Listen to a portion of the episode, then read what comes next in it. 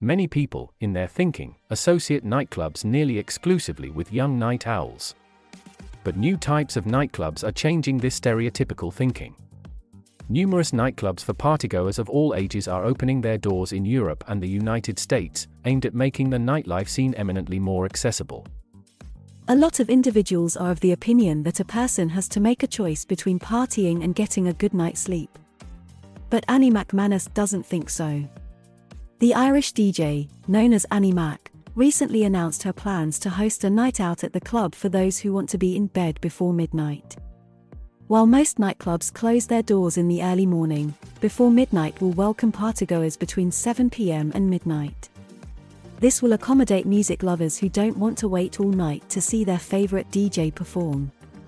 While the DJ explains that the Before Midnight initiative is aimed at Cinderellas, it could also allow older people to be better integrated into the nightlife scene.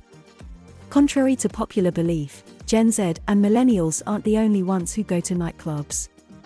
Many nightclub customers are middle aged Gen Xers or even baby boomers.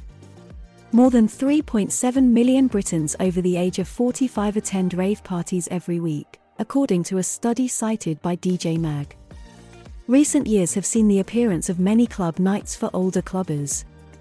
This is the case of the Haven't Stopped Dancing Yet events.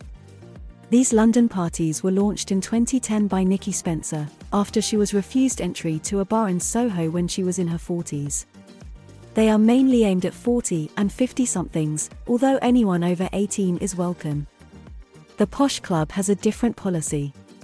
You can't join if you are under 60, except as a companion or volunteer. Every week, about 100 retired people meet to participate in these tea dances. On the program, tea and canapes, of course, but most importantly retro music to sway to.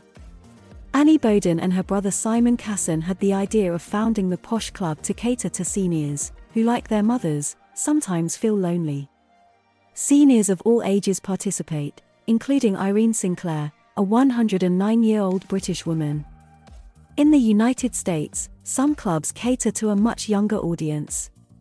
Every month, hordes of children come to circus parties to get down in a family atmosphere. It all started with an idea of Jesse Sprague and Jenny Song. The couple, regulars at nightclubs, wanted to introduce their sons, Aidan and Jalen, to the world of nightlife in an age appropriate environment. So they decided to organize kid friendly daytime parties at some of New York's most popular clubs. The average age of these events participants? 8 years old. Proof that fun really has no age.